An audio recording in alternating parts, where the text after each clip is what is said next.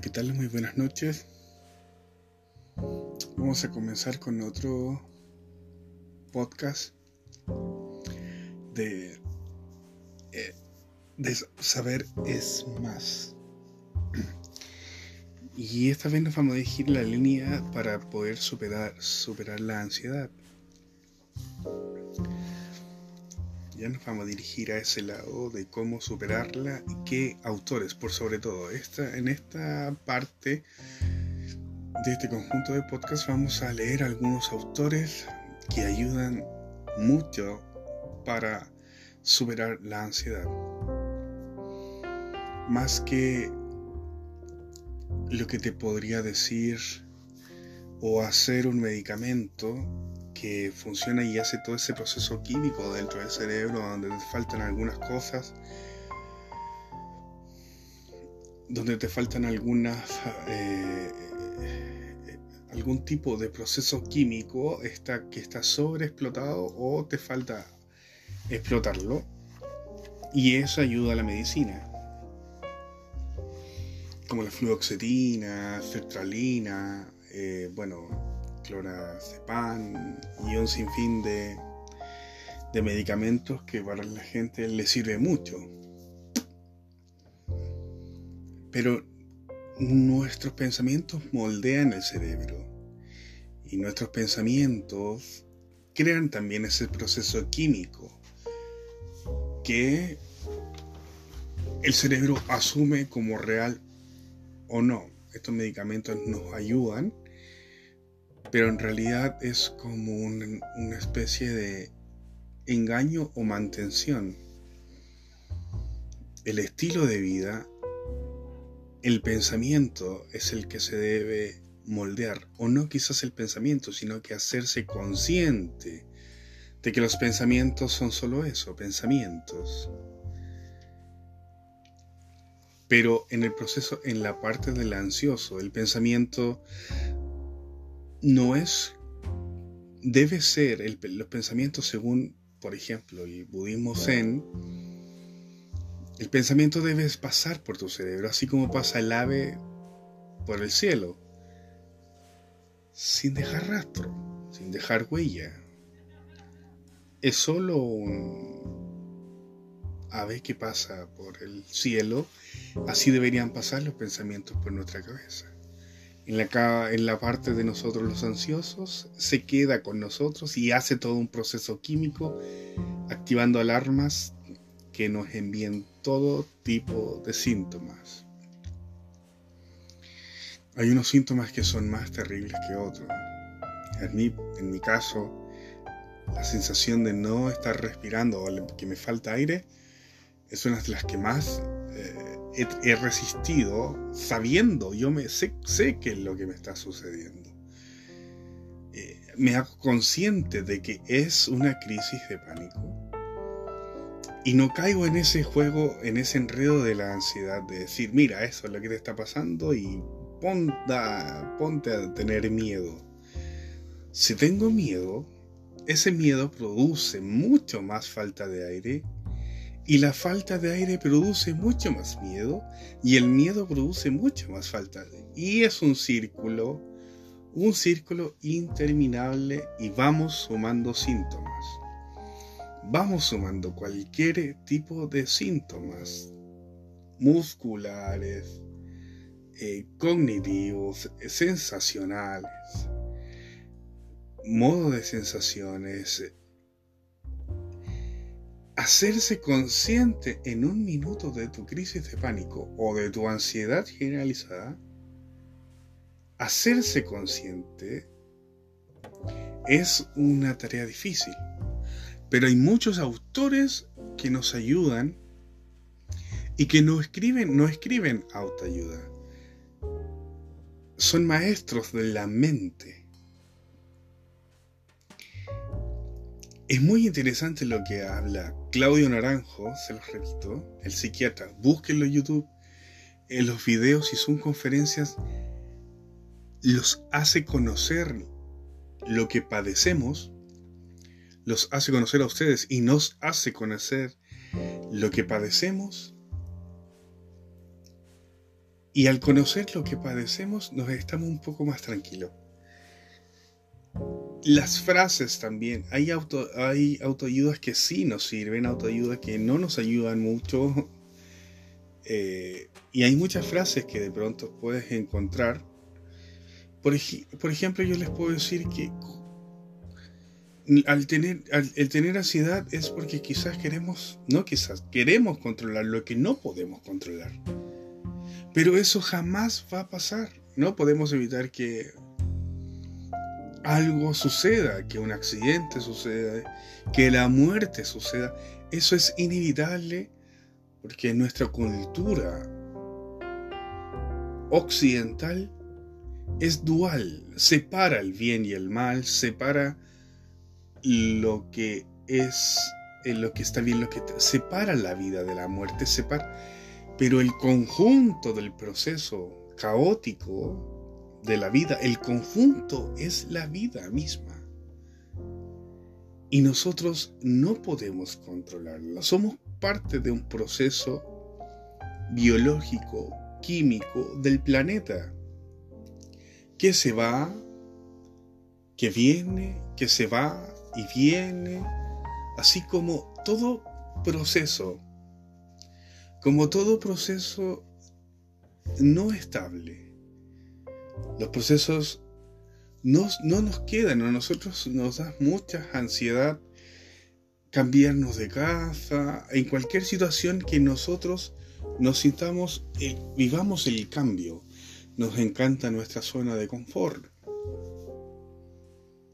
Pero hacerse consciente de que eso jamás lo vamos a controlar nos dé toda la ansiedad que nos dé.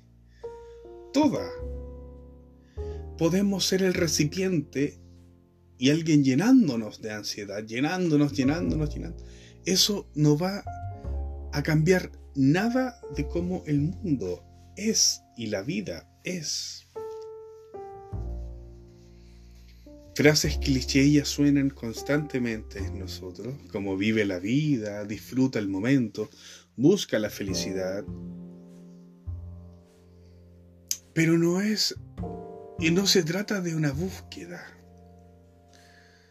No se trata de un externo porque internamente nosotros somos afuera. Hay un poco de filosofía también el somos todo. Claudio Naranjo dice que ¿qué es la mente? ¿Qué es la mente? Buscando la mente, nunca la vamos a encontrar. No vas a encontrar nunca tu mente. Es como un espejo de los pensamientos, dice Naranjo es el espejo de los pensamientos. Si miras el espejo, ves, pero no puedes describir el espejo. No puedes describir el vacío. El vacío es vacío. Pongamos que nuestra mente es el vacío de un vaso y el vaso son y los pensamientos son las paredes de ese vaso. Las paredes crean el vaso, pero el vaso, su utilidad es la nada. Es lo vacío, porque lo vacío es la utilidad del vaso. Así mismo es la mente. La mente es la jamás la vas a encontrar. Jamás vas a apaciguar tus pensamientos, solo debes tolerarlos. Saber que son eso pensamientos, hechos de cosas que te han sucedido o de la mayoría que has escuchado. Imagínate que un pensamiento o una creencia o un mito en el cual tú moldeas tu vida, las das por, como hecho o por razón. Y que debes vivir tu vida de ese modo. De hecho, si nos vamos a la etimología de la palabra norma, normal, lo que es normal viene de norma. Y una norma fue impuesta por alguien a su conveniencia. La normalidad es en normas expuestas por el ser humano. Todo nuestro proceso ansioso viene de lo que nosotros creemos que es la realidad, ya sean noticias, ya sea, ya sea nuestros propios, nuestras propias creencias, que son a su vez creencias de otros que te dijeron, que son a su vez creencias de otros, que son a su vez creencias de otros, y que son a su vez creencias de otros. No tiene por qué ser certeramente una realidad. Muchas de estas creencias vienen por parte de la cultura occidental judeo-cristiana, donde nos imponen una norma de comportamiento y nos dicen que somos pecadores desde que nacemos. Desde que nacemos ya venimos manchados, según ellos, solo por el hecho de nacer.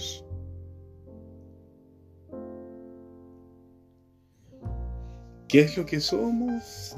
¿Qué es lo que? ¿A qué vinimos? Y esos son procesos de los que no está ni habrá respuesta. Nosotros creemos que alguien le pedimos a Dios y sentimos que Dios es alguien que está sentado en un trono controlando nuestras vidas y ese Dios y esa creencia somos nosotros mismos. No hay un ente regulador en la vida. No lo hay. Estamos por defecto, por accidente, por un proceso que quizás qué, pero no hay un ente regulador más que el proceso de la vida, que incluye la muerte, pero no separados. Si un hielo se derrite, muere el hielo, pero nace en, la tierra, pero nace el pasto. Un hielo muere, nace pasto. Muere el pasto, alimenta a la vaca. Muere la vaca, alimenta al hombre. El proceso vida y muerte no es dual, es un complemento que debemos aceptar que debemos aceptar y vivir en su inmensidad, en la absolutez de todo ese proceso, saber apreciarlo y saber entregarse a ese proceso. Toda la ansiedad que nos dé no hará absolutamente nada con eso. Les recomiendo siempre, como les digo, escuchen o lean Alan Watts. Les ayudará, les ayudará un montón. Un gran filósofo y estudiante de la cultura oriental, del Zen y del camino del Tao. Eh, vamos a entrar en de lleno en la, en la lectura de este libro de Alan Watts que se llama La sabiduría de la inseguridad. Un mensaje para una era de ansiedad.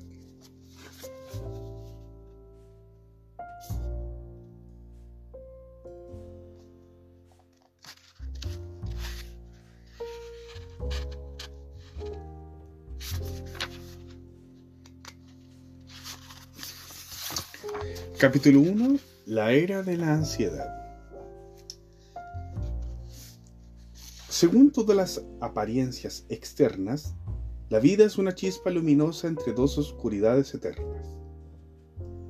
Tampoco el intervalo entre esas dos noches es un día sin nubarrones, pues cuanto más capaces somos de experimentar placer, tanto más vulnerables somos al dolor y ya sea un segundo término o en primer plano, el dolor siempre nos acompaña. Nos hemos convencido de que la existencia vale la pena por la creencia de que hay algo más que las experiencias externas, que vivimos para un futuro más allá de la vida presente, puesto que el aspecto exterior no parece tener sentido. Si vivir es acabar con dolor, falta de integridad y el regreso a la nada, parece una experiencia cruel y fútil. Para unos seres que han nacido con la capacidad de razonar, abrigar esperanzas, crear y amar. El hombre, ser juicioso, quiere que su vida tenga sentido y le cuesta trabajo creer que lo tiene a menos que exista un orden eterno y una vida eterna tras la experiencia incierta y momentánea de la vida mortal. Quizá no se me perdone que presente temas serios con una disposición frívola, pero el problema de encontrar sentido al caos aparente de la experiencia me recuerda a mi deseo infantil de, enviar a alguien un paquete de agua por correo. El destinatario quita el cordel y desencadena un pequeño diluvio sobre su regazo. Pero el juego nunca será efectivo, dado que es irritantemente imposible envolver, envolver digo, y atar medio litro de agua en un paquete de papel. Hay tipos de papel que no se deshacen cuando están húmedos, pero el problema estriba en lograr que el agua adopte una forma manejable y en atar el cordel sin que el bulto reviente. Cuando, cuanto más estudiamos las soluciones que se han intentado aplicar a los problemas en política y economía, arte, filosofía y religión, más aumenta nuestra impresión de que esa gente extremadamente dotada está aplicando de un modo inútil su ingenio a la tarea imposible y fútil de empaquetar el agua de la vida, haciendo unos paquetes pulcros y permanentes. Hay muchas razones por las que esto debería ser especialmente evidente a quienes vivimos hoy. Sabemos mucho de historia, de todos los paquetes que se han atado y que en su momento se han deshecho. Conocemos con mucho detalle los problemas de la vida, que se resisten a una simplificación fácil y que parecen más complejos y amorfos que nunca. Además, la ciencia y la industria han aumentado de tal modo el ritmo y la violencia de la vida que nuestros paquetes aparecen parecen deshacerse con mayor rapidez cada día que pasa. Tenemos pues la impresión de vivir en una época de inseguridad desusada. En los últimos 100 años se han perdido numerosas tradiciones que estuvieron en vigor durante mucho tiempo tradiciones de vida familiar y social, de gobierno, del orden económico, de creencias religiosas. A medida que transcurren los años, parece que cada vez hay menos rocas a las que podamos agarrarnos, menos cosas que podamos considerar como absolutamente correctas y ciertas, fijadas para siempre. Para ciertas personas, esto representa una liberación de las trabas dogmáticas, morales, sociales y espirituales. Para otros es una ruptura peligrosa y temible con la razón y la cordura, y tiende a asumir la vida humana en un caos irremediable. Para la mayoría quizá, la sensación inmediata de liberación procura un, un breve alborozo, seguido por la ansiedad más profunda, pues si todo es relativo, si la vida es un torrente sin forma ni objetivo en cuya corriente nada absolutamente excepto el mismo cambio puede durar, parece ser algo en lo que no hay futuro y por ende no hay esperanza. Los seres humanos parecen ser felices solo mientras tengan un futuro a la vista, ya sea el bienestar de mañana mismo o una vida eterna más allá de la tumba. Por diversas razones, cada vez son más las personas a las que les resulta difícil creer en esto último. Por otro lado, el futuro de bienestar inmediato tiene la desventaja de que cuando llegue ese mañana es difícil disfrutarlo plenamente sin alguna promesa de que habrá más. Si la felicidad siempre depende de algo que esperamos en el futuro, estamos persiguiendo una quimera que siempre nos esquiva, hasta que el futuro y nosotros mismos se desvanece en el abismo de la muerte. En realidad, nuestra época no es más insegura que cualquier otra. La pobreza, la enfermedad, la guerra, el cambio y la muerte no son nada nuevo. En los mejores tiempos, la seguridad nunca ha sido más que temporal y aparente, pero fue posible hacer que la inseguridad de la vida humana resultara soportable por la creencia en las cosas inmutables más allá del alcance de la calamidad, en Dios, en el alma inmortal y en el gobierno del universo por unas leyes justas y eternas. Hoy en día, esas convicciones son poco frecuentes. Incluso en los círculos religiosos no hay ningún nivel de la sociedad y son muy pocos los individuos que hayan pasado por una educación moderna en las que no existan trazos del fermento de la duda.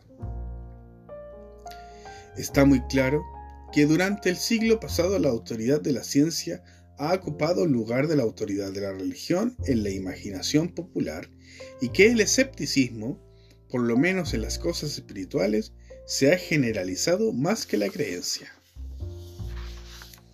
La decadencia de la creencia se ha producido por medio de la duda sincera, la reflexión meticulosa e intrépida de hombres muy inteligentes, científicos y filósofos, impulsados por el fervor de la reverencia de los hechos, han tratado de ver, comprender y enfrentarse la vida como es realmente sin hacerse ilusiones. Sin embargo, a pesar de cuanto han hecho por mejorar las condiciones de vida, su representación del universo parece dejar al individuo sin una esperanza definitiva. El precio de esos milagros en este mundo ha sido la desaparición del otro mundo, y uno se inclina a formular la antigua pregunta. ¿De qué le servirá al hombre ganar el mundo entero si pierde su alma? La lógica, la inteligencia y la razón están satisfechas, pero el corazón está hambriento, pues el corazón ha aprendido a sentir que vivimos para el futuro. La ciencia lenta e inciertamente puede darnos un futuro mejor durante algunos años. Luego todo terminará para cada uno de nosotros. Será el fin de todo. Por mucho que lo prolonguemos, todo lo que está compuesto debe descomponerse. A pesar de algunas opiniones contrarias, esta es todavía la visión general de la ciencia. Actualmente en los círculos literarios y religiosos se supone a menudo que el conflicto entre ciencia y creencia es una cosa del pasado. Incluso algunos científicos bastante ilusionados creen que cuando la física moderna abandonó un rudo materialismo atomístico, se eliminaron las razones principales de este conflicto. Pero eso no es verdad. En la mayoría de nuestros grandes centros de enseñanza, aquellos que se ocupan de estudiar las plenas implicaciones de la ciencia y sus métodos están tan alejados como siempre de lo que ellos consideran un punto de vista religioso. Es cierto que la física nuclear y la relatividad han terminado con el viejo materialismo, pero ahora nos dan una visión del universo en la que hay incluso menos espacio para ideas de cualquier concepción o intención absolutas. El científico moderno no es tan ingenuo como para negar la existencia de Dios, porque no puede descubrirlo con un telescopio, o del alma, porque el escalpelo no le pone al descubierto. Se ha limitado a observar que la idea de Dios es lógicamente innecesaria e incluso duda de que tenga significado alguno. No le ayuda a explicar nada que no pueda explicar de alguna otra manera más simple. El científico argumenta que si se dice de que de todo cuanto acontece está bajo la providencia o control de Dios. Esto equivale en realidad a no decir nada. Decir que todo ha sido creado y está gobernado por Dios es como decir todo está arriba, lo cual no significa nada en absoluto. La idea no nos ayuda a hacer predicciones verificables y así, desde el punto de vista científico, no tiene ningún valor. Los científicos pueden tener razón en este punto, o puede que estén equivocados. No nos proponemos discutirlo aquí. Solo hemos de señalar que ese escepticismo ejerce una influencia inmensa y establece en el talante predominante de la época. Lo que la ciencia ha dicho en suma es, no sabemos ni con toda probabilidad podemos saber si Dios existe o no. Nada de lo que hacemos sugiere que exista, y todos los argumentos que pretenden demostrar su existencia carecen de significado lógico. Nada en efecto demuestra que no existe Dios, pero quienes proponen la idea han de soportar el agobio de, que, de no poder probarlo. Si uno cree en Dios, dirá el científico, debe hacerlo sobre una base puramente emotiva, al margen de la lógica o los hechos. Hablando en términos prácticos, esto puede equivaler al ateísmo. Desde un punto de vista teórico, es simplemente agnosticismo. Y esto es así porque está en la esencia de la sinceridad científica de que uno no finja conocer lo que no conoce. Y en la esencia del método científico que no emplea hipótesis que no son verificables. Los resultados inmediatos de esta honestidad han sido profundamente inquietantes y deprimentes, pues el hombre parece incapaz de vivir sin el mito, sin la creencia de que la rutina y el trabajo fatigoso, el dolor y el temor de esta vida tienen algún significado y un objetivo en el futuro. Enseguida nacen nuevos mitos, mitos políticos, económicos, con promesas extravagantes de los mejores futuros en el mundo presente.